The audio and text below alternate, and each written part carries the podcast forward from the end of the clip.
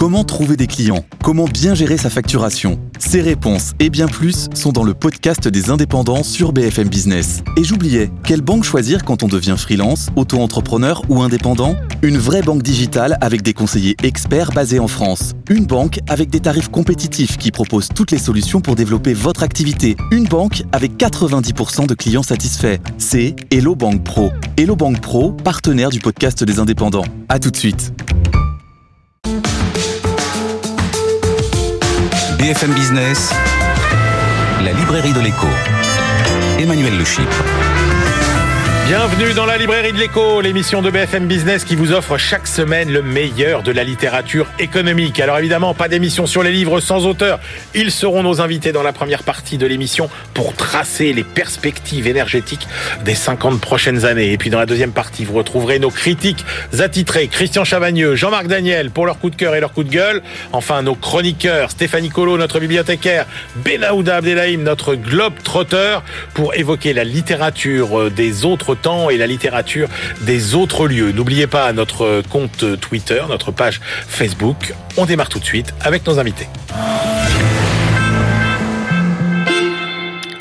Quelle sera notre trajectoire énergétique au cours des 50 prochaines années? Allons-nous vraiment réussir à diminuer la part des énergies carbonées dans notre mix énergétique? Quelles sont les vraies énergies renouvelables d'avenir? Le nucléaire a-t-il encore de beaux jours devant lui? Et puis, est-ce qu'on peut miser sur des énergies aussi prometteuses que l'hydrogène? Réponse avec nos deux invités. Thierry Leperc, bonjour. Bonjour. Vous avez été directeur de la recherche et de l'innovation d'Engie, puis vous avez créé euh, Sola, Soladvent pardon, une société pionnière dans l'hydrogène et vous publiez Megavague, c'est aux éditions Duno. Dominique Louis, bonjour. Bonjour. Dominique, vous êtes le PDG fondateur d'Assystem, un groupe de conseil en innovation et vous publiez avec Jean-Louis Rico Énergie nucléaire, le vrai risque chez Fayard. Alors messieurs, vous proposez tous les deux des solutions différentes. On voit bien que chacun à son énergie chouchou. Thierry Leperc, c'est l'hydrogène. Vous, Dominique Louis, c'est le nucléaire. Mais vous partez quand même d'un constat relativement commun qui est cette équation de départ. Euh, Dominique Louis, nos besoins énergétiques vont augmenter. Vous dites plus 50%. Alors, euh, euh, même euh, au niveau de la, de la planète, c'est même quand vous regardez tous les scénarios type AIE, oui. vous voyez que ça va doubler. Plus 50%, c'est en France, en fait. 50% en France, à quel horizon? 2050. 2050. Alors, et et, et, et, et d'où l'urgence de, de, décarboner l'électricité. Oui, parce que tout ça sous la contrainte du réchauffement climatique. Absolument. Donc quand on regarde aujourd'hui, le, le, bon, on va donner ces chiffres de, de l'AIE, c'est que 40% des rejets de carbone sont dus à la production d'électricité sur la planète. C'est facile à comprendre. À 70 Alors que l'électricité, ça n'est que. Alors c'est que tous, tous à 15% Enfin, on peut les chiffres, ça change tous les jours, mais de, de, de, de, de l'énergie utile. D'accord. Et, et, et, ça pourquoi? Parce qu'à l'échelle de la planète, 75 au moins de la production d'électricité, c'est encore du charbon. Eh oui. Vous devez avoir 15-16% d'hydraulique, 10% de nucléaire et 4-5% de renouvelables c'est le scope aujourd'hui. Donc l'urgence, euh, c'est 40%. Le, le, deuxième poste après d'émissions de CO2, c'est les transports. D'accord. Hein Et puis après, vous avez l'industrie, vous avez l'immobilier, l'agriculture. Donc il est urgent de décarboner la production d'électricité, et puis bien sûr d'étendre l'usage de l'électricité si vous l'avez décarboné. Bien sûr. Euh, alors euh, Thierry Leperc, alors vous, euh, vous dites c'est carrément un nouveau déluge, presque au sens euh, biblique, j'ai envie de dire, qui nous menace. On a complètement sous-estimé le, le, réchauffement climatique. Euh, on ne voit que le début de l'exponentielle. On sait que c'est une exponentielle, on n'en voit que le début. On voit le début lorsque euh, la semaine dernière, on a eu un basculement euh, de 40 degrés de température en Allemagne entre les moins 20 qu'on a eu à un moment donné et les plus 20 qu'on a eu après. C'est juste le début. Euh, le déluge, c'est quoi? C'est l'impact que ça a sur euh, les glaces. Il suffit de voir la mer de glace, ou ce qui en tient lieu aujourd'hui, qui a quasiment disparu. La mer de glace a quasiment disparu à Chamonix.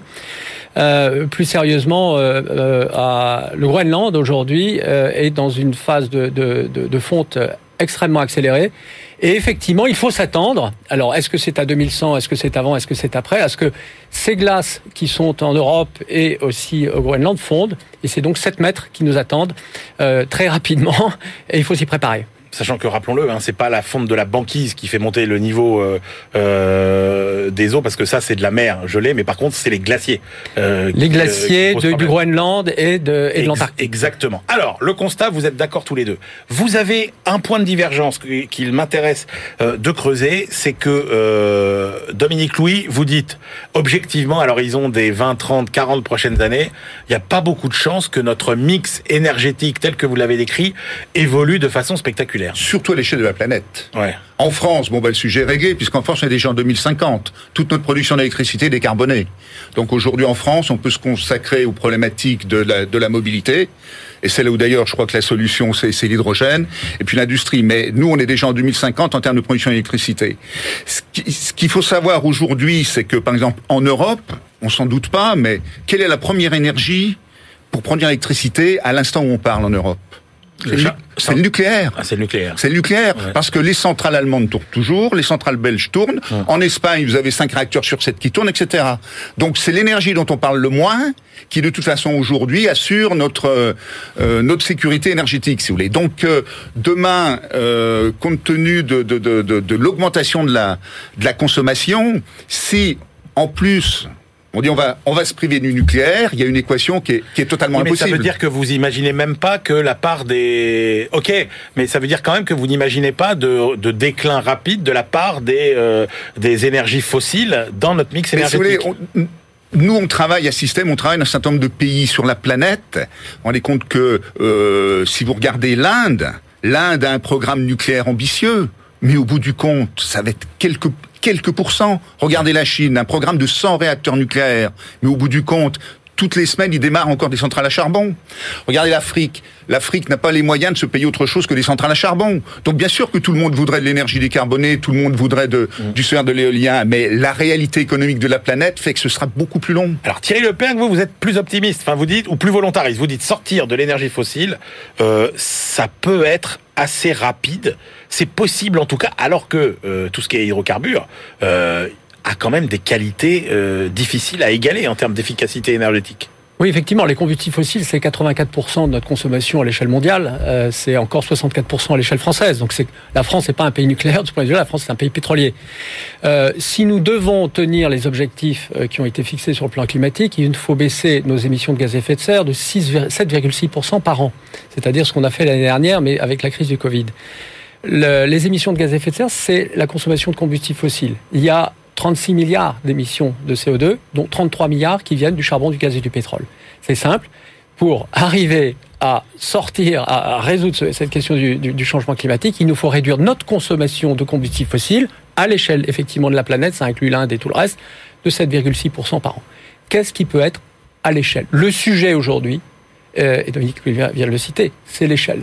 Comment est-ce qu'on peut être à l'échelle pour répondre à ces besoins. Non pas en disant aux gens et aux Indiens ou autres, passez-vous d'énergie, ce qui est complètement ridicule. C'est comment est-ce que je peux remplacer 7,6% de leur consommation énergétique tous les ans, 7,7% de plus.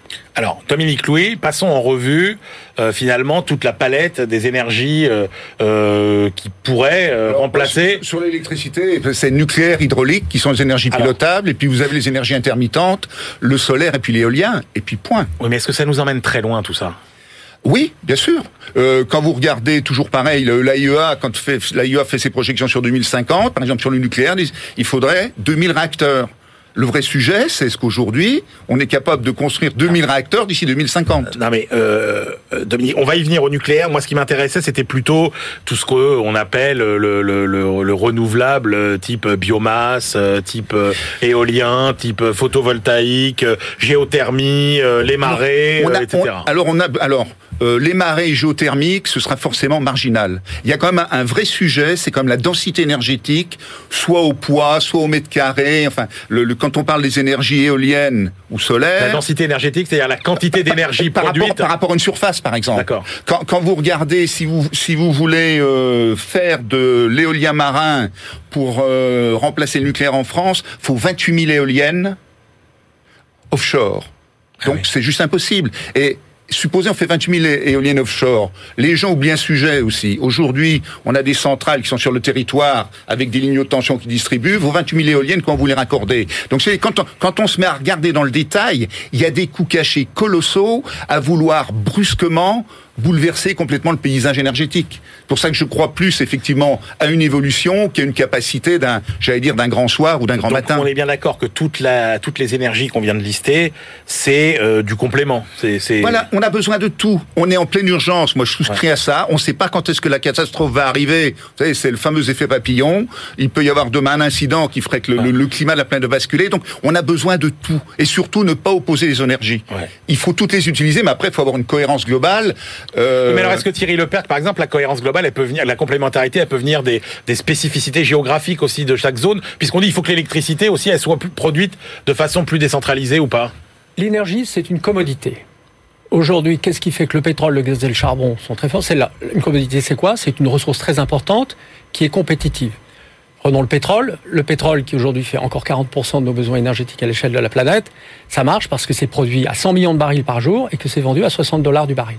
C'est les deux questions. 100 millions de barils par jour, 60 dollars. Toute substitution envisageable au pétrole, au gaz et au charbon doit répondre à ces deux questions.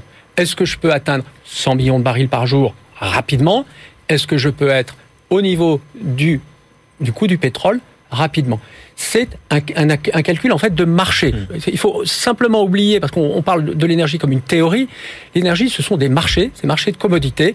Est-ce qu'on a ou non une commodité qui peut remplacer le pétrole, le gaz et le charbon. Quand même, euh, vous citez l'exemple du photovoltaïque, parce que évidemment on a l'impression que euh, euh, la Terre se couvre euh, de panneaux photovoltaïques, et vous dites euh, les capacités mondiales ont cru de 1000% en 25 ans, et pourtant ça ne représente toujours que 1% du mix énergétique mondial. Sauf que c'est exponentiel. Et ce que je décris effectivement dans mon livre, c'est euh, cette solaire.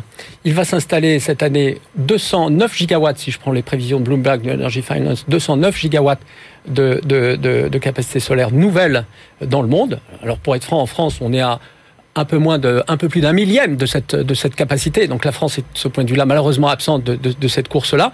209 gigawatts, vous voyez, c'est l'équivalent de 200 tranches nucléaires, même si ça produit un peu moins que les, que les tranches nucléaires. On a, de ce point de vue-là, une exponentielle qui est en cours. La seule question, c'est quel système énergétique a-t-on au bout du compte? Et il est bien évident que l'électricité solaire, avec tous ses mérites, euh, elle a ses limites. L'électricité, ça n'est que 20% des besoins énergétiques. Le solaire électrique, dans les rêves les plus fous, c'est un tiers de ce truc-là. Donc avec le solaire euh, tout seul, on arrive gentiment à 6% de- du, du- du problème oui, résolu. eh oui. C'est-à-dire pas grand-chose. Et ben justement, alors on va voir les vraies solutions maintenant. Dominique Louis, donc le nucléaire, pour vous, il n'y a pas de doute, c'est une énergie d'avenir. C'est une énergie d'avenir parce que le- elle- répond qu'il y ait des charges. On a, on a une expérience aujourd'hui de 40 ans, euh, 58 réacteurs en France. Quel reproche on peut faire aux réacteurs nucléaires français D'ailleurs, en en parlant incidemment avec Nicolas Hulot, euh, la seule réponse qu'il a pu me faire, oui, mais c'est une énergie du passé. J'ai essayé de lui dire, mais pourquoi là Il, est- il, m'a- Est-ce que cassé ça nous a pas coûté beaucoup plus cher que ce qu'on veut nous faire croire? Mais bien sûr que non. Mais bien sûr que Parce non. que est-ce qu'il n'y a pas des coûts? Ben, les, les vrais coûts, on les a pas. euh, on a- on n'a pas le coût du démantèlement, par exemple, dans les prix d'énergie c'est pareil, le démantèlement, suivant que vous refaites des centrales ou pas, c'est pas le même coût. Je vais prendre un, un un exemple tout bête. Aujourd- Aujourd'hui, quand même, les, gens ont un peu de bon sens. Pourquoi est-ce qu'on a développé le PR Parce que l'idée, c'était de dire, on ne pourra pas faire autant de réacteurs comme on a fait avant, les autorisations, etc. Donc, on va faire des machines plus puissantes, mais on va les installer là où on a déjà les sites de production. Donc, sur un site, vous avez déjà les centrales, vous rajoutez un EPR, mais vous n'avez pas besoin de démanteler totalement ce qu'il y a autour. Vous enlevez le combustible, vous, en- vous démontez les, les- les principaux composants, vous n'avez pas besoin de raser le béton. Donc, sauf- le coût du démantèlement, ça dépend de ce que vous, vous avez comme stratégie Alors, du je veux démantèlement. pas vous entraîner sur un débat sur le PR, mais c'était quand même le plus mauvais choix qu'on puisse faire, parce que c'était quand même l'espèce de perfectionnement et de complexification d'une technologie passée. On a laissé tomber la vraie nouvelle génération qui était le, le Super Phoenix, par exemple. Oui, alors là, on va, on va aller, si vous m'emmenez sur Non, les, je ne vous emmène pas sur ce terrain-là. Mais, euh, les- oui. Vous savez que la réticence sur le nucléaire, bon, les coûts, ok, mais il y a quand même euh, un, les risques d'incidents qui, qui font très peur, et puis le problème de la gestion des déchets. Alors, sur les, les incidents qui font très peur, ben, je reprends moi les incidents qui font très peur. C'est quoi les chiffres? Moi, je sais, je suis un ingénieur, Ouais. mes convictions, elles sont taillées sur des chiffres. Donc, c'est quoi les accidents nucléaires qui ont tué, qui ont même En France, pas un seul jour autour d'une centrale nucléaire, on a demandé à la population de se confiner parce qu'il y a des fuites. En 40 ans. Non, Donc, vous, si vous voyez, vous voyez le bien quand il y a problème, c'est un pas- accident nucléaire, c'est terrifiant. Euh, prenez Tchernobyl, euh, prenez euh, Three Mile Island. Euh, euh, Mile Island. Enfin, oui, ça- Non, ça- ça a marqué les problème, esprits. Island, parce Oui, oui, que c'est vrai. Island, tout le monde est resté sur place. D'accord. C'est c'est le prototype de l'accident bien géré. mais oui, on vous dit, on vous Bon. dit Tchernobyl. euh, Tchernobyl, c'est le réacteur a explosé, c'était une technologie, etc. Mais bon, euh, au début, les avions se crachaient souvent. Euh, Aujourd'hui, un Airbus A380, c'est 550 tonnes qui volent. C'est un risque. Le sujet, c'est la maîtrise du risque. Et, et même si vous regardez en dehors de France, je veux dire, aujourd'hui, les, les, les, les, les risques sont, bon, factuellement, ils sont, sont connus. les déchets, Dominique Louis. Alors, les déchets, là aussi, euh, je vais vous donner deux chiffres. Un, un gramme d'uranium enrichi produit autant d'énergie qu'une tonne de charbon. Une tonne de charbon produit deux tonnes de CO2, c'est la chimie pour les nuls. Mon gramme d'uranium, il va produire quelques centièmes de grammes de ces fameux déchets ultimes.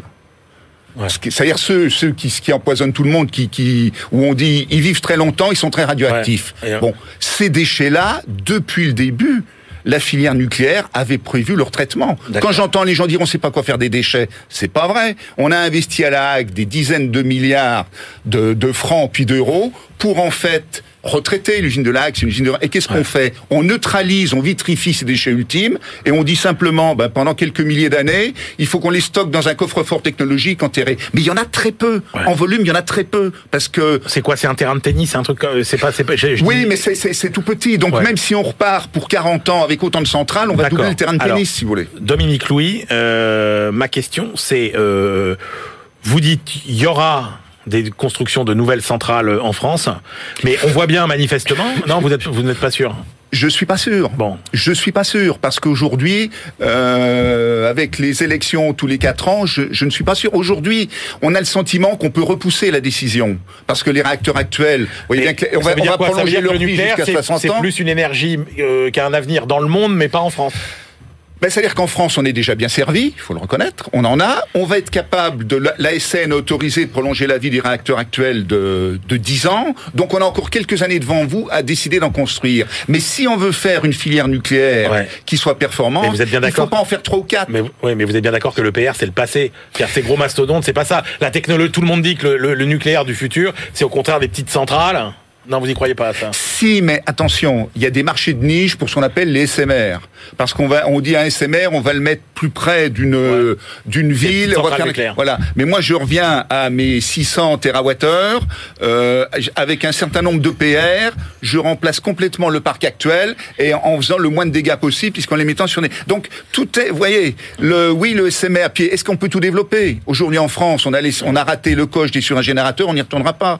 Donc moi aujourd'hui, je pense que le le- le- le- le- le- l'avenir à court terme, il faut sur la technologie actuelle, ben, il faut le- l'utiliser au mieux. Il faut pas investir, à mon avis, énormément sur des nouveaux réacteurs. La logique aujourd'hui, c'est le PR2, c'est-à-dire on, on le simplifie. hein. Aucun, aucun accident nucléaire aujourd'hui est dû à une technologie qui a lâché. C'est des problèmes de gouvernance faudrait et déjà, des les, erreurs. faudrait déjà les faire marcher. Ah là, vous êtes sévère parce que Non, les, deux EPR de Taishan, ils- Oui. ils, produisent 1700 mé- Oui, mégawatts mais chacun. sont pas produits euh, avec les mêmes euh, délires euh, précautionneux que, et administratifs que les EPR. euh, C'est pas en- en exactement vrai. C'est plutôt quand ils ont fait le chantier, ils l'ont fait comme on l'a fait dans les années 80 en France. C'est ça. En fait, la réalité, c'est qu'on ne, on ne sait plus faire travailler ensemble tous les corps de métier nécessaires à la construction d'une centrale nucléaire. Je, je peux souscrire à cette formulation. Alors, Thierry Leperc, euh, vous, c'est l'hydrogène. Et d'ailleurs, c'est intéressant parce que les deux ne sont- ne s'excluent pas. C'est-à-dire, sachant que l'horizon de l'hydrogène, c'est sans doute l'horizon post-nucléaire, peut-être. euh, Pas du tout. euh, pas du tout. Alors, allez-y, expliquez-moi. Attendez, je cite quand même un truc fabuleux. Euh, vous citez Cyrus Smith, héros de Jules Verne, dans L'île mystérieuse, en 1874, l'eau est le charbon de l'avenir. Incroyable. Bien, l'eau est le charbon d'aujourd'hui. Euh, et ce charbon, c'est une technologie simple. Ouais. Aujourd'hui, de quoi a-t-on besoin? On a besoin de technologies simples, éprouvées. On a besoin d'infrastructures qui peuvent se déployer très rapidement, de préférence en réutilisant les infrastructures existantes. Et puis, on a besoin surtout de compétitivité. Ce qu'on appelle le trilemme énergétique qu'il faut résoudre, c'est la sécurité d'approvisionnement, qui est tout en haut, la compétitivité et la décarbonation. On ne peut pas avoir euh, l'un sans, euh, sans, sans, sans les deux autres, il faut avoir les trois. Et aujourd'hui, l'enjeu, c'est comment est-ce qu'on peut avoir quelque chose qui, là encore, remplace le pétrole, le gaz et le charbon tout de suite. Ça, c'est l'hydrogène. Alors, l'hydrogène, de quoi parle-t-on? Exactement. Et là, moi, je vais vous parler, je vais Je changer de dis, casquette. un, li- un litre d'eau, c'est l'équivalent de 0,4 litres d'essence. Voilà. Alors moi, je vais changer de casquette un instant là. Je vais parler en tant qu'entrepreneur. Nous avons annoncé, c'est dans la presse, il y a maintenant trois semaines, un, conglomérat, un, consortium qui s'appelle Hydeal. Hydeal, c'est quoi? C'est 30 entreprises de 9 pays européens qui se sont réunies. Euh, vous avez là-dedans des acteurs de la production d'électricité solaire, de l'électrolyse, du- de l'ingénierie. On a des grands groupes d'ingé- d'ingénierie, notamment français, qui sont, qui sont dans, ce, dans, ce- dans ce consortium. On a du transporteur de gaz, des grands acteurs de la sidérurgie, euh, de la chimie, des fonds d'infrastructure et la Banque européenne d'investissement. Qu'est-ce que ces gens-là veulent faire? Ils veulent produire en 2030 l'équivalent de deux mois de la consommation française de pétrole. Avec, en, en- en faisant de l'hydrogène. Donc l'hydrogène, rappelez-nous le processus de production. Alors le processus par l'électrolyse de l'eau, c'est quoi? On prend de l'eau, H2O, Ouais. de l'électricité et on a du H d'un côté et de l'eau, de, enfin de, l'hydrogène de l'autre côté. Cet hydrogène peut être utilisé dans tous les usages du pétrole, du gaz et du charbon, dans la production d'acier à la place du charbon, euh, euh, dans la, production d'électricité à la place du gaz, dans la, pla- dans la production d'engrais à la place du gaz. Tous les usages du charbon, du gaz et du pétrole peuvent être remplacés par la filière hydrogène. Et la beauté de la chose, c'est qu'on peut réutiliser les infrastructures de transport et de stockage gaz, qui sont extrêmement abondantes aujourd'hui en Europe, et que non seulement on peut, mais on va le faire. C'est l'objectif d'un consortium qui a été lancé, qui s'appelle euh, le- le- les autoroutes de l'hydrogène. Ça, c'est en anglais, c'est European Hydrogen Backbone. C'est pour ça qu'à ma question, quand vous, je vous dis euh, euh, l'hydrogène, c'est l'ère post-nucléaire, vous dites bah non parce que pour fabriquer de l'hydrogène, on a besoin euh, de l'énergie euh, nucléaire. C'est à quel prix et Non, quel, alors, quel- non, le- alors la réponse c'est simple. Si je veux faire de l'hydrogène au prix du gaz naturel, Ouais. euh, il me faut de l'électricité, je Ouais. à 15 euros du mégawattheure, c'est-à-dire un tiers du prix de la reine. Réseau tiers du compris. prix de la la- la- la- la- l'électricité nucléaire garantit le prix nucléaire que, que EDF considère à juste titre comme beaucoup Mais trop alors vous allez la chercher où cette électricité? Eh bien, cette électricité, elle va venir du solaire en Espagne. Alors pourquoi en Espagne? Parce que euh, et du Portugal, euh, où mon entreprise est basée, parce que dans ce pays ont été attribués, dans ces pays euh, ont été attribués des appels d'offres solaires à ces prix-là. Ces six derniers mois, c'est pas une vision d'avenir, c'est une vision Ah oui, réelle, et une vous dites vision industrielle. les prix qu'on vient de voir euh, en Espagne et au Portugal, c'est les prix qui seront les, les prix euh, partout demain. Non, pas partout demain, en Espagne et au Portugal. Pourquoi en Espagne Mais et au vous n'allez pas produire euh, euh, que en Espagne et au Portugal? On va produire. Alors le principe de la production, c'est on produit de la vigne là où on a euh, euh, de la ressource, là où on a- le climat le permet. Et donc le solaire, il vaut mieux le produire là où il y a du soleil. Le soleil, la ressource solaire aujourd'hui en Europe des- de- suffisante, elle est dans deux pays, l'Espagne et le Portugal. Il y a aussi, nous travaillons aussi sur des projets en Tunisie et au, au- au Maroc. Ce que je peux vous dire en tout cas, c'est que une, une utilisation de moins de 1% de la surface de ces pays serait suffisante pour prendre 100% de la consommation de combustibles fossiles de l'Europe entière. 1% D'accord. égale 100%. Alors un point très important parce que euh, et ça vous le dites bien dans votre livre. En fait, euh, en passant à l'hydrogène, euh, il y a un changement qu'il faut pas sous-estimer, c'est que euh, c'est une énergie qui est disponible euh, partout. Et donc que plus personne ne peut monopoliser, que plus personne ne peut contrôler, et donc ça veut dire que toutes les batailles qu'on a vues autour des, des, ressources énergétiques, euh, finalement, c'est des batailles qui n'auront plus lieu d'être. L'énergie, c'est de la géopolitique. On l'a vu il y a 50 ans euh, avec euh, le- le- l'embargo pétrolier. On l'a vu depuis 15 ans avec la révolution des gaz et pétrole de schiste qui ont transformé les États-Unis de puissance à genoux sur un plan énergétique en superpuissance du pétrole et du gaz, qui ont aujourd'hui, qui lui donnent cette, cette capacité euh, géopolitique euh, que, que n'a que n'a pas l'Europe, qui elle est à genoux elle devant la Russie aujourd'hui. Aujourd'hui, l'Europe est à genoux devant la Russie. Donc tout ça, ce sera fini.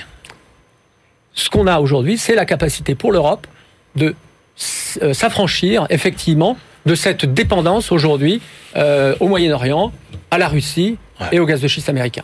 Thierry Leperc, votre livre s'appelle Mégavague parce que vous ne parlez pas que d'énergie dans votre livre, vous parlez aussi de démographie, vous parlez aussi d'écologie. Un point euh, sur une de vos euh, remarques qui m'a beaucoup intéressé. Euh, vous dites le monde va passer du désastre écologique au réensauvagement euh, de la planète. En deux mots, nous nous concentrons dans les villes, même s'il y a aujourd'hui des gens qui vont un peu plus, un peu plus dans la campagne, mais dans la, pratique, le monde aujourd'hui est, est en train de se concentrer dans les villes. La démographie mondiale arrive à un point d'inflexion où elle va en fait baisser, et donc les espaces vont être libérés. Nous avons franchi ce qu'on peut appeler, ce qu'on appelle le peak rural, c'est-à-dire la, le, le, la population rurale mondiale baisse depuis l'année dernière. L'utilisation de l'espace euh, baisse aussi contrairement à ce qu'on pense, même quand on voit ce qui se passe au Brésil. On se concentre sur des espaces de plus en plus restreints. De plus restreints. Et ce que ça veut dire, c'est qu'on va laisser des espaces. Alors aujourd'hui, il y a des pays qui le montrent. C'est l'Espagne, c'est la Roumanie, c'est la Bulgarie, où vous avez des espaces gigantesques aujourd'hui qui sont abandonnés. En Espagne, on appelle ça Espagne Vacia, c'est l'Espagne vide. C'est 80% du territoire espagnol qui aujourd'hui est, dans certains endroits, rendu à une faune euh, qui, dans certains cas, n'avait pas euh, apparu ah, depuis, depuis, depuis 10 000 ans. Donc on a, on est effectivement, le réensauvagement est lancé. Il y a des, il y a des entreprises dans le Vercors et dans d'autres endroits aujourd'hui en France pour reprendre des milliers, centaines de milliers d'hectares et pour les rendre à euh, une nature sauvage. Et donc effectivement, ces deux, deux éléments, ce que j'ai souhaité souligner dans mon livre, c'est que l'un va avec l'autre. Mmh. Cet énorme progrès technologique qui permet d'avoir une énergie propre d'un côté, et d'autre part, cette capacité de laisser la planète respirer à nouveau. C'est un rôle d'activiste et non pas d'inactiviste, pour reprendre un terme qui a été utilisé par Michael Lehman. Euh, euh, et donc, soyons des activistes. Ok, formidable. Merci beaucoup, messieurs, d'avoir exploré pour nous euh, nos trajectoires énergétiques futures. Dominique Louis avec Jean-Louis Ricot. Ça s'appelle Énergie nucléaire, le vrai risque, et c'est aux éditions Fayard. Et puis Thierry Leperc, méga vague c'est aux éditions Duno. On se retrouve tout de suite pour la deuxième partie de l'émission. BFM Business, la librairie de l'écho. Emmanuel Le on se retrouve pour la deuxième partie de cette librairie de l'écho. Nous la clôturons comme de coutume avec nos chroniqueurs, Stéphanie Colo, notre bibliothécaire, Benaouda Abdelhaim, notre globe-trotteur. Mais tout de suite, on retrouve nos critiques. Christian Chavagneux, le critique de livres et l'éditorialiste, bien évidemment, d'Alternative économique en première page d'Alternative économique. C'est l'édito de Christian Chavagneux que vous retrouvez euh, maintenant. Et puis euh, Jean-Marc Daniel, euh, qui est lui professeur émérite à l'ESCP et le critique attitré de la Société d'économie politique. On commence avec un livre dont on parle quand même pas mal.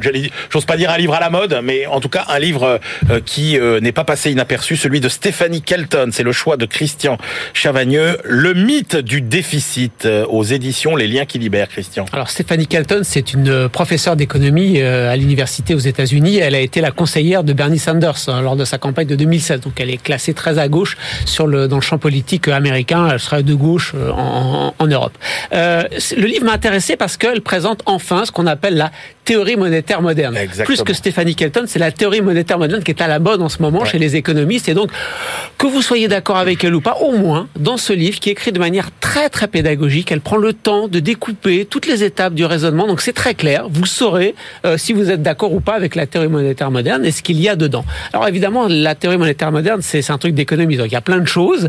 Euh, la première chose, c'est en fait plutôt une définition de ce que serait une politique budgétaire. D'où le titre du livre, le mythe du déficit. Nous, on raisonne en disant, voilà, l'État va dépenser 100, euh, combien est-ce qu'il a d'impôts? 90. Ah mince, il lui manque 10, va falloir qu'il convainque les investisseurs de lui donner 10. C'est pas du tout comme ça que ça se passe dans la vraie vie, nous dit Stéphanie Kelton. Elle nous dit, en fait, quand l'État, quand le budget, euh, l'Assemblée nationale vote des dépenses de 100, l'État va dépenser 100. Il est émetteur de dollars ou d'euros, de, de ce que vous voulez, pas utilisateur. Et il en retire une partie avec les impôts.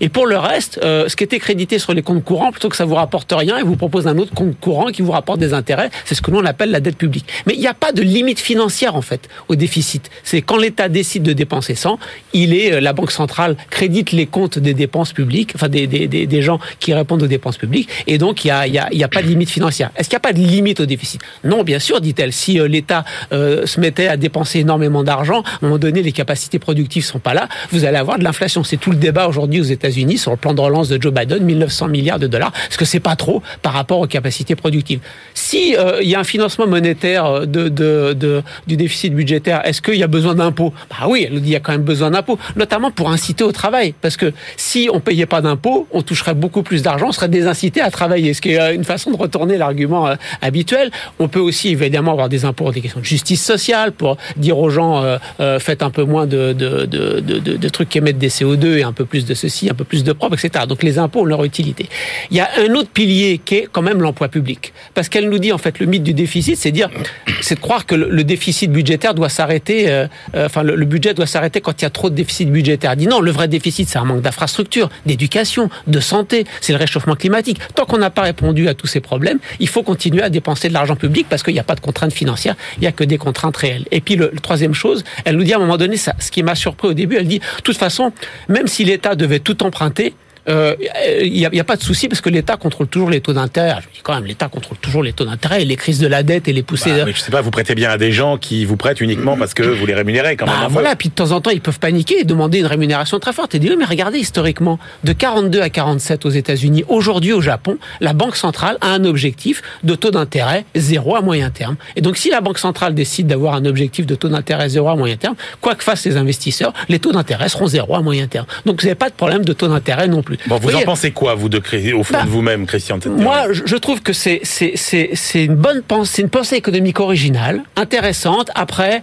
est-ce qu'on est dans une situation où les salaires euh, montent vite ou pas? Est-ce que les banques créent beaucoup d'argent ou pas? Il y a plein de choses, il y a plein d'à côté dans ce raisonnement économique qui sont pas pris en compte. Et moi, j'aurais bien aimé qu'elles prennent ça un petit peu plus en compte. Mais sur euh, euh, les, les piliers de la théorie monétaire moderne, je trouve que c'est très bien expliqué. Et pourquoi pas? Parce que c'est très original.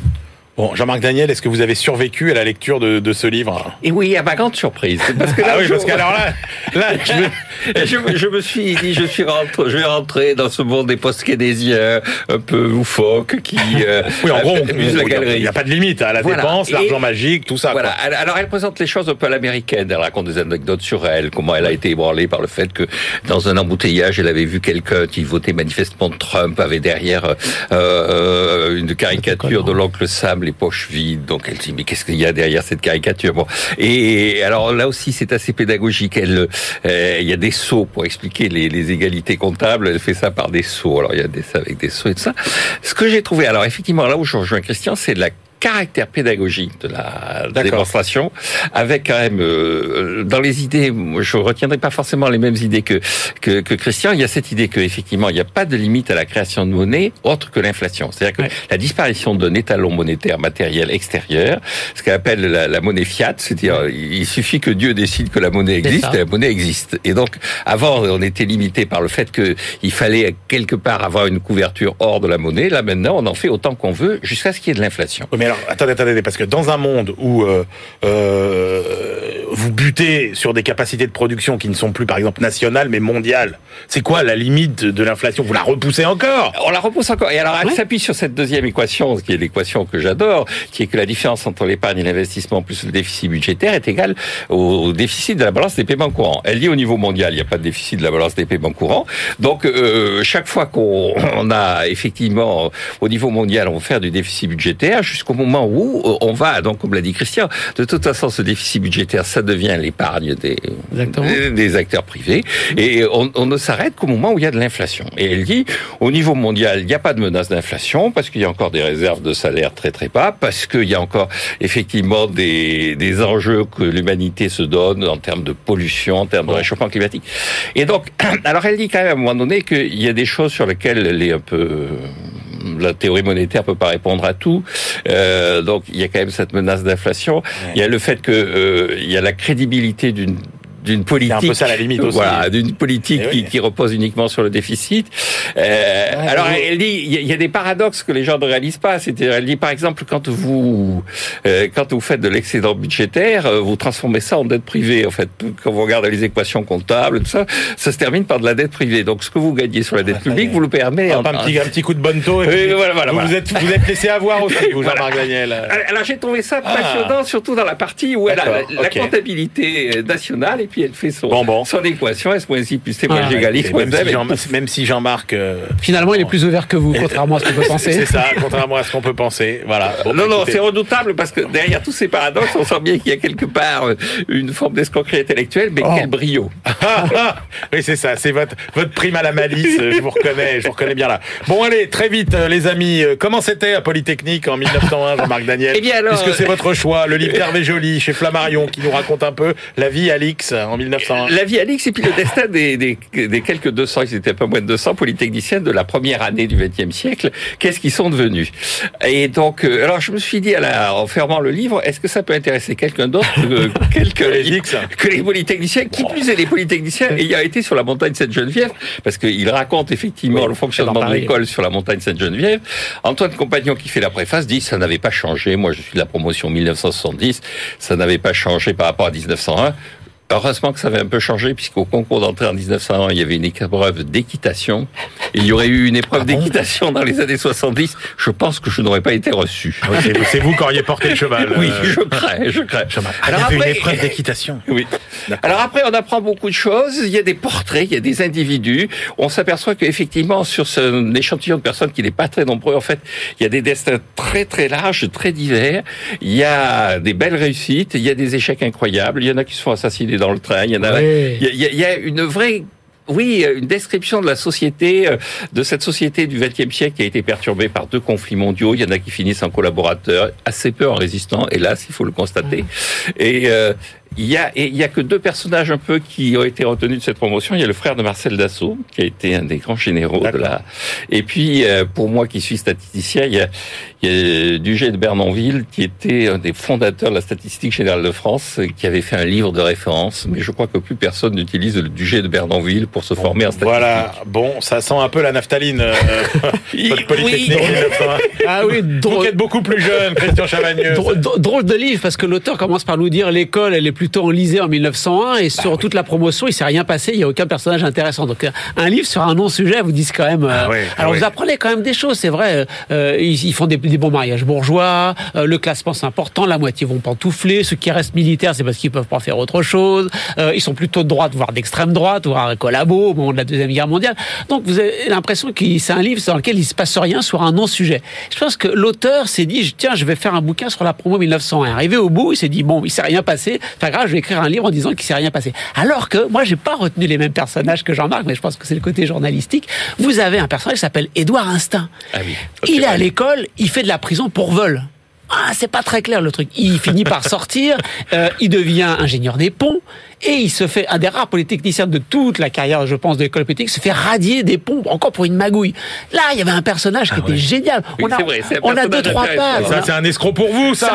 Un- un- Mais oui. ça- Je sais pas s'il est escroc, s'il est voleur. En Ouais. tout cas, ça nous disait des choses de la société française. Il y en a un autre qui travaille avec Bolo Pacha. Bolo Pacha, c'était un escroc du début euh, euh, du, du 20e siècle, Ouais. bigame avec plein d'argent. Pourquoi J'aurais creusé ça? Il y en a deux qui se font tuer. Il y en a un qui se fait, qui se prend un coup de couteau dans le dos et nous précise obligeamment l'auteur entre les deux épaules, ce qui est généralement le cas quand on prend un coup de couteau dans le dos. Et, mais il est tué par une Le folle. polytechnicien a le souci du détail. C'est très, très clairement. Et l'autre, comme l'a dit Jean-Marc, se fait tuer dans un train de trois balles. C'est inter... A priori, c'est un voleur qui a voulu le détrousser. Aujourd'hui, il y a plein de violence dans notre société, mais on tue pas les gens de trois balles dans un train pour leur piquer leur portefeuille. Ça nous disait des choses de la société française du début du 20e. Ouais, ouais, Je trouve c'est dommage. L'auteur avait, il nous ouvre quelques petits chemins buissonniers. Moi, je les aurais pris à la fin du livre, je les aurais remis devant. Ça nous aurait dit, malheureusement, contrairement à ce qu'a dit Jean-Marc, ça nous dit plus de choses sur les quelques polytechniciens peu intéressants et pas assez sur la société française. Il aurait pris ces personnages originaux plus le statisticien, euh, ça aurait pu faire un livre un petit peu plus enlevé. Là, c'est pas que le livre soit désagréable, c'est juste qu'on est dans la routine, on n'apprend pas grand-chose sur une promo pour laquelle il s'est pratiquement rien passé. C'est pas dans ce livre-là, très vite, Jean-Marc Daniel, qu'on nous dit que Polytechnique à la montagne Sainte-Geneviève, c'était un foisonnement intellectuel bien plus important parce qu'il y avait toutes les autres écoles autour que Non. quand euh, Polytechnique. Non, c'est Non, pas non, c'est On pas oublie, on oublie ma remarque. Allez, c'est l'heure de retrouver Stéphanie Notre bibliothécaire. BFM Business, la librairie de l'écho. Les livres d'hier et de demain. Bonjour Stéphanie. Emmanuel. Allez Stéphanie, en quelle année arrêtez-vous notre euh, formidable machine à voyager dans le temps? Eh bien aujourd'hui on s'arrête en 1984. On va parler de stratégie d'entreprise et d'éthique des affaires avec le livre d'Edouard Freeman, Strategic Management, euh, Stakeholder Approach. Et c'est en fait dans cet ouvrage qu'il élabore la théorie des parties prenantes qui donnera naissance au fil des années à la RSE, la responsabilité sociétale des entreprises qu'on connaît très bien Ah aujourd'hui ouais. et dont on parle euh, D'accord. très souvent. Donc ça date de 1984. Qui est Edward Freeman Stéphanie Alors c'est un philosophe et universitaire américain. Il est né en 1951 en Géorgie et son parcours universitaire euh, marie deux matières. Il commence, euh, il se forme d'abord en mathématiques euh, en 73 à l'université de Duke, puis il complète sa formation par un doctorat en philosophie en Ah ouais. 78 à l'université de Washington et en fait depuis 87 il enseigne à la Darden School of Business Administration à l'université de Virginie. D'accord, donc euh, oui, c'est étonnant ce profil euh, mathématicien, philosophe. Mm. Alors, euh, quelle est cette théorie des parties prenantes et, et qu'est-ce qu'il entend par partie prenante Alors sa définition est la suivante individu ou groupe d'individus qui peut affecter ou être affecté par la réalisation des objectifs organisationnels dans l'entreprise. Pour Freeman, en fait, l'entreprise ne doit pas chercher à satisfaire uniquement les acteurs euh, financiers comme les actionnaires, mais plutôt l'ensemble des acteurs qui ont trait à l'entreprise, ce qu'il appelle les stakeholders en opposition avec les shareholders. Il distingue plusieurs niveaux de parties prenantes. Le premier rang, ce sont les salariés, les syndicats, les actionnaires. Euh, Second rang, clients, fournisseurs, investisseurs. Et enfin, troisième rang, la communauté, le public et l'environnement, voire, voire des concurrents potentiels qui peuvent, à l'occasion, euh, faire partie d'une alliance stratégique. Alors, à quelle occasion, mais dans quel contexte euh, euh, il élabore cette théorie? Parce que là, 84, Mais on est, au début, on est au début, on n'a pas encore vu les excès euh, du capitalisme financier tels qu'on les verra dans les années 90, euh, euh, 2000. Donc, il sent quelque chose. Il sent exactement, les, les- les- c'est en réaction finalement à ces années euh, Reagan, euh, entre 80 et 89. Eh oui, eh hein, oui. L'arrivée de Reagan à la Maison Blanche marque le début d'une profonde mutation euh, du capitalisme américain avec une dérégulation euh, tous azimuts de l'économie. Et ça, c'est vraiment le début des années 80, le grand tournant. Exactement. Et l'actionnaire est à ce moment-là tout puissant. euh, et le but de l'entreprise est de faire du profit. Et ce que tente de démontrer euh, Freeman, c'est que l'entreprise est redevable de ses décisions envers les actionnaires, oui, mais aussi euh, envers toutes les autres parties prenantes. Et c'est ça qui est tout nouveau à l'époque. Selon lui, il ne faut en aucun cas mettre de côté les acteurs qui ont une influence sur l'activité de l'entreprise. Elle doit se comporter en agent moral, en mesurant la chance de trouver, euh, de se trouver en position de force, et elle doit chercher à promouvoir de façon équitable les différentes parties prenantes. Et on est là dans la négociation euh, constructive. La direction doit euh, s'arranger pour que chacune des parties prenantes trouve son intérêt à coopérer, et c'est là le but ultime de l'entreprise selon Freeman. Merci beaucoup Stéphanie de nous avoir fait euh, remonter aux sources de la RSE. Allez, c'est l'heure euh, de voyager non plus dans le temps, mais dans l'espace. Et oui, la planète est notre terrain de jeu avec Benahouda Abdelhaim. BFM Business, la librairie de l'écho. Les livres d'ailleurs. Bonjour Benahouda. Bonjour. Allez, on commence notre tour du monde euh, avec euh, cette analyse euh, chinoise. Chinoise. oui. Chinoise, la pandémie de coronavirus, un changement qui n'arrive qu'une fois par siècle. Oui, c'est un essai de Yuan Peng, qui est le président de l'Institut des relations internationales contemporaines de Pékin, qui est traduit, euh, traduit ici euh, du chinois à l'espagnol. C'est une, vraiment une voix euh, académique écoutée sur le rapport entre la Chine et les États-Unis, ou même sur la vision de la Chine euh, par les États-Unis et vice-versa. Alors, le texte est introduit par un professeur de l'Université de Montréal, euh, toujours très intéressant, qui s'appelle David Owenby. Euh, alors, Yuan Peng se propose d'incorporer l'impact de la pandémie euh, de Covid-19 euh, dans ce qu'il juge être ce changement en cours une fois par siècle et cela qu'im- qu'importe l'alternance à la Maison Blanche. D'accord. Sa thèse est que cette crise pandémique va remplir la même fonction historique que 14-18.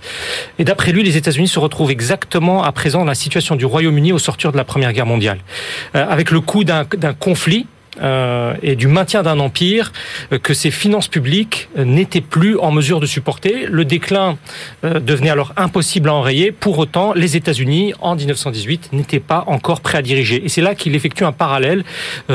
Très euh, développé de façon très intéressante avec la Chine contemporaine qui elle aussi n'est pas encore prête à, à diriger mais qui va diriger. Euh, L'auteur juge aussi que pour l'heure l'antagonisme sino-américain ne produira pas d'opposition bipolaire à la façon de celle de la guerre froide en raison d'une différence tout à fait fondamentale avec celle qui opposait les États-Unis et l'Union soviétique. Les intérêts économiques et financiers des deux puissances restent très étroitement liés.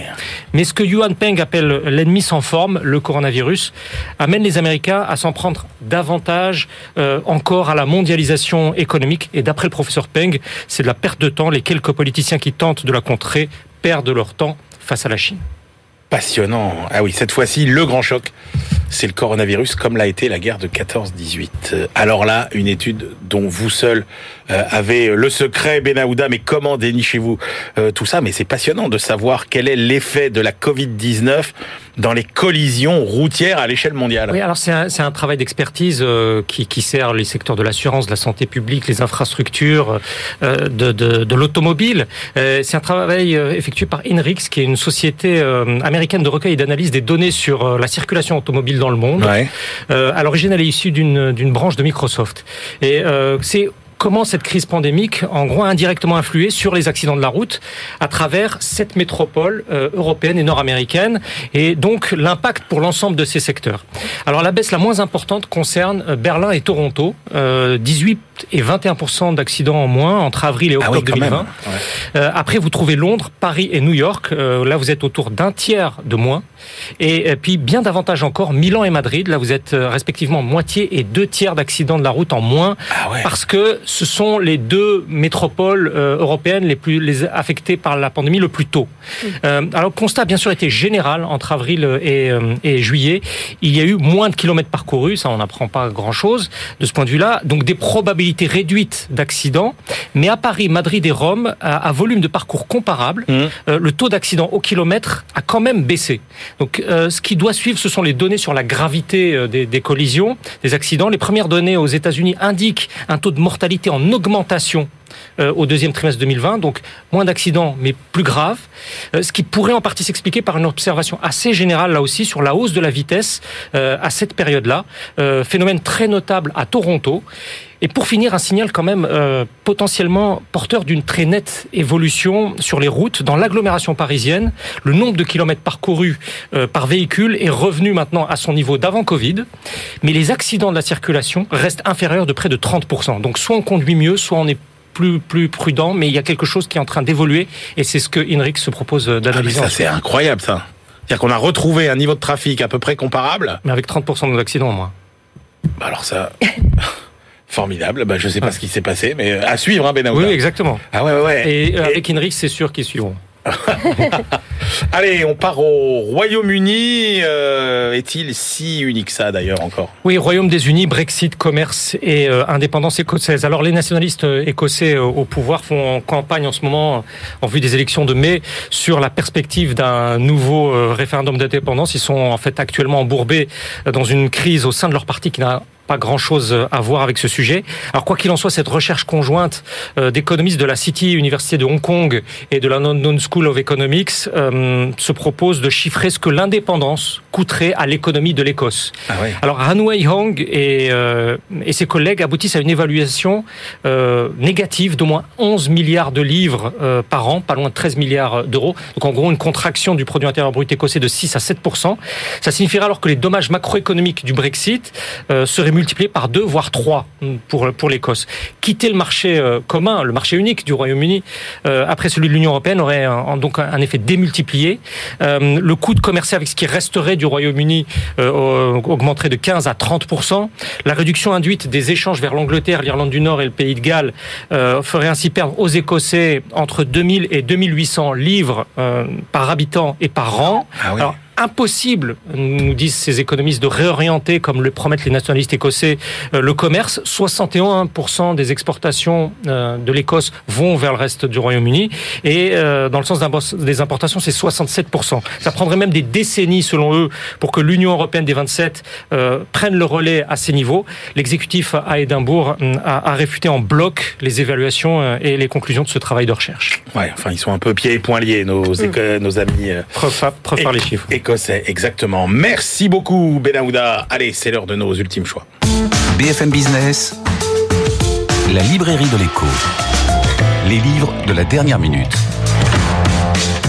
Christian Chavagneux, quelle est votre dernière sélection pour aujourd'hui Alors vous savez qu'il y a euh, très peu de temps, euh, l'État français a été condamné pour insuffisance d'action euh, par rapport à ses engagements pour réduire ses émissions de gaz à effet de serre, ses émissions de CO2.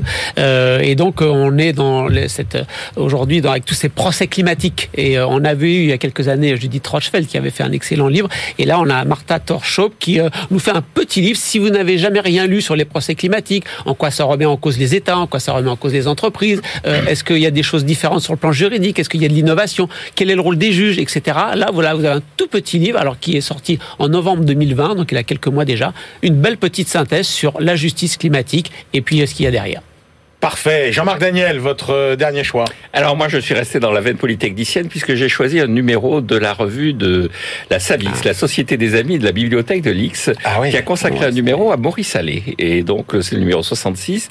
Donc, Maurice Allais, c'est un polytechnicien et la promotion... Euh, Toujours méconnu, le titre. Très bonne question, je trouve. Absolument. Et donc, euh, si vous regardez d'ailleurs, il y a I égale S qui nous rejoint et qui nous rappelle aussi Stéphane Kelton et ah. l'égalité entre l'épargne, l'investissement, le déficit extérieur et tout ça.